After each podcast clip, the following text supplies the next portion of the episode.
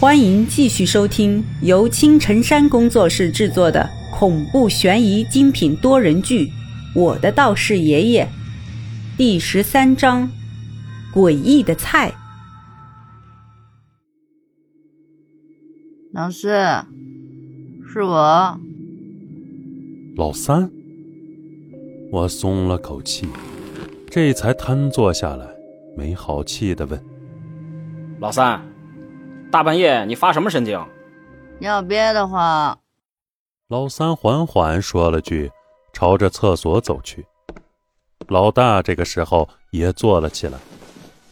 呃，我也憋。那我们去外边上吧。我看了看手机，现在是凌晨三点。虽说走廊的尽头有一个公共厕所，可这两个老爷们儿又不是一人尿一小时，用得着去那边吗？我还没来得及叫，老三已经打开门出去了，老大也跟了出去。他们走路的姿势跟平时不太一样，脚步飘飘的，似乎还有点踮脚。我一个翻身下床，紧跟了过去。走廊里已经没了两人的身影。按道理说，他们不应该有这么快的速度。我几步冲到厕所，喊了一声，没人回应。感应灯亮了，我一个坑一个坑的找了一圈，连个影子都没有。背后吹过一阵凉风，像是什么掠过。我猛然回头，什么都没有。窗外飞过一个影子，我奔到窗前，却看到楼下的老大跟老三。正踉踉跄跄朝着学校大门走去。大晚上的，我不敢大声叫唤，要是吵醒宿管阿姨和其他学生，恐怕四零三宿舍从此在民安大学榜上有名了。我只能赶紧下楼，朝着他们狂奔。等我追到大门前时，隔着门。看到他俩已经朝着街的另一边走去，都不知道这俩人是怎么出去的，也顾不得那么多了。我从旁边的围墙翻过去，费力的追着两人。就在追得上气不接下气时，他们停下了。他们正站在包子铺的大门前，黑色的布条在夜风里。诡异的缓缓飘动，像坟头上的坟票。我正想上前去叫两人时，大门吱呀一声开了。我赶紧躲到柱子后面，紧接着的一幕却差点让我胆都破了。虽然天很黑，看不清楚，依然能看见从门里。爬出来一个人，头发很长，应该是个女人。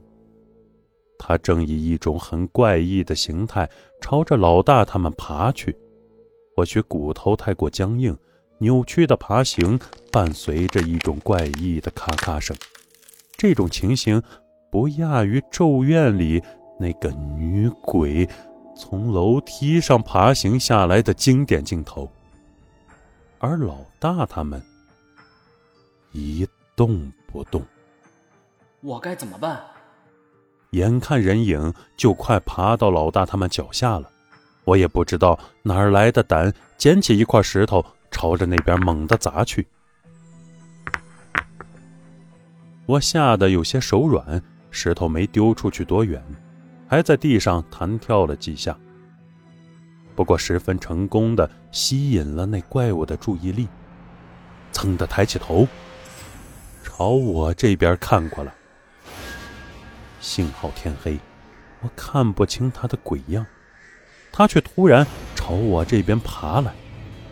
他的手就并在身体两侧，身体如蛇一般蠕动，速度之快，让人直接来不及反应，骨头与骨头。摩擦的咔咔声撞击着我的耳膜，慌乱之中，我从口袋里拨乱抓了些东西扔过去，并抬起胳膊挡住了脸。一阵新风从脸前吹过，四周又安静了。睁眼一看，那女人不见了。老大和老三木桩子一样杵着，地上全是我胡乱扔的零钱和一枚熟悉的东西，那是我脖子上一直戴着的珠子。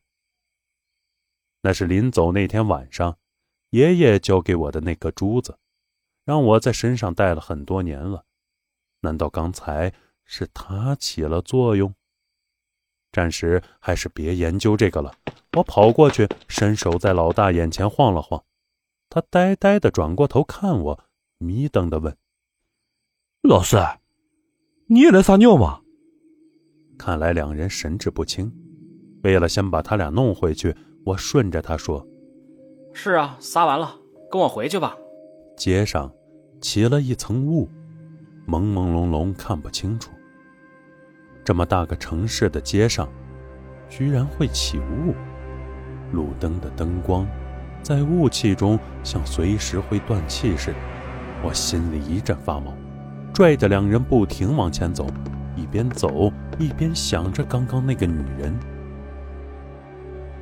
书上记载过蛇童，说的是修炼成精的蛇，借用人的身体骗吃骗喝骗香火。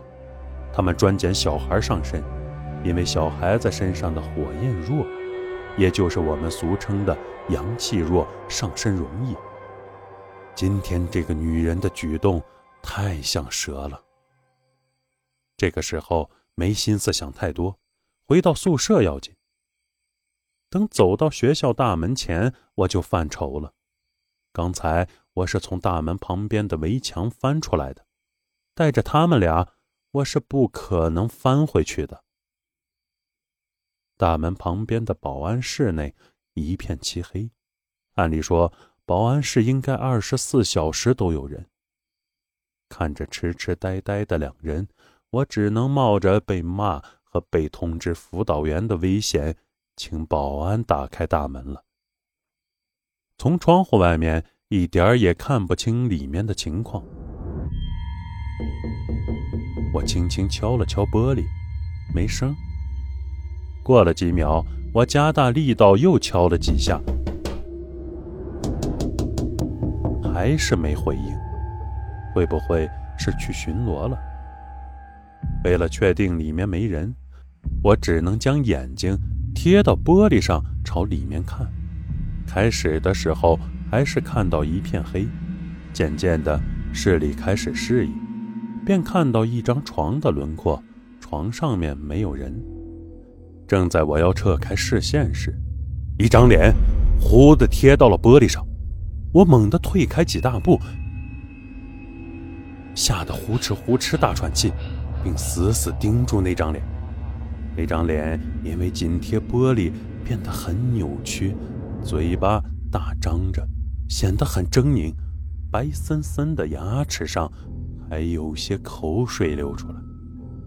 他就这么狠狠盯着我，盯得我大脑一片空白。小狗，过去！有人呵斥了声，我回过神，朝着呵斥声那边看去，只见保安。举着手电筒走过来，从口袋里掏出钥匙打开大门。我急忙拉着老大、老三进去，还没开口，保安说：“几位同学，我看你们眼熟，知道你们是这里边的学生。今天晚上我放你们进来，可我这小狗的事儿，你们不能说出去。”我回头看了看。窗户里有个人影上窜下跳，像个猴子，还发出类似于幼犬的叫声。他，人都是好奇的，我想知道那是谁。保安叹了口气：“唉，是我儿子，天生智障，学校不让带家属上班，白天我只能把他绑在床上睡觉。”晚上，学生们几乎不敢出来，我才敢放开他，让他自己玩。人生有时候就是这么无奈。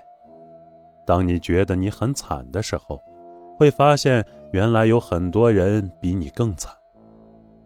听人说这保安是个单身，一直到处托人介绍老实的女人给他做老婆，恐怕原配老婆就是因为这个智障儿子才跑了的。放心吧，我不会说出去的。回宿舍的路上，我忍不住又回头看了一眼，小狗再次把脸贴到窗户上，眼睛盯着我，扭曲的嘴唇微微上扬，竟像是在笑。我被这怪异的笑吓得一个机灵，拉着二人想跑却拖不动，转头看了看他们。他们的视线朝着同一个方向，呆呆地看着。顺着那个方向看去，是食堂门口的空地，啥也没有。我又拽了拽，还是没反应。气急败坏的我抬起脚给两人一人一脚，好像起了作用。两人齐刷刷地看向我，诡异的目光让我身上一寒。这两人看我的眼神，完全不是我认识的那两个人。正在我发愣之际，一个影子忽然窜到我面前，又给我吓了一跳。定睛一看，是小狗。它不是用走，而是双手双脚配合，像大猩猩一样向前爬，爬到我前面不远处停下了，也看着食堂前的空地。痴痴的傻笑着，喊了一声：“姐姐。”一阵寒意让我从头凉到脚。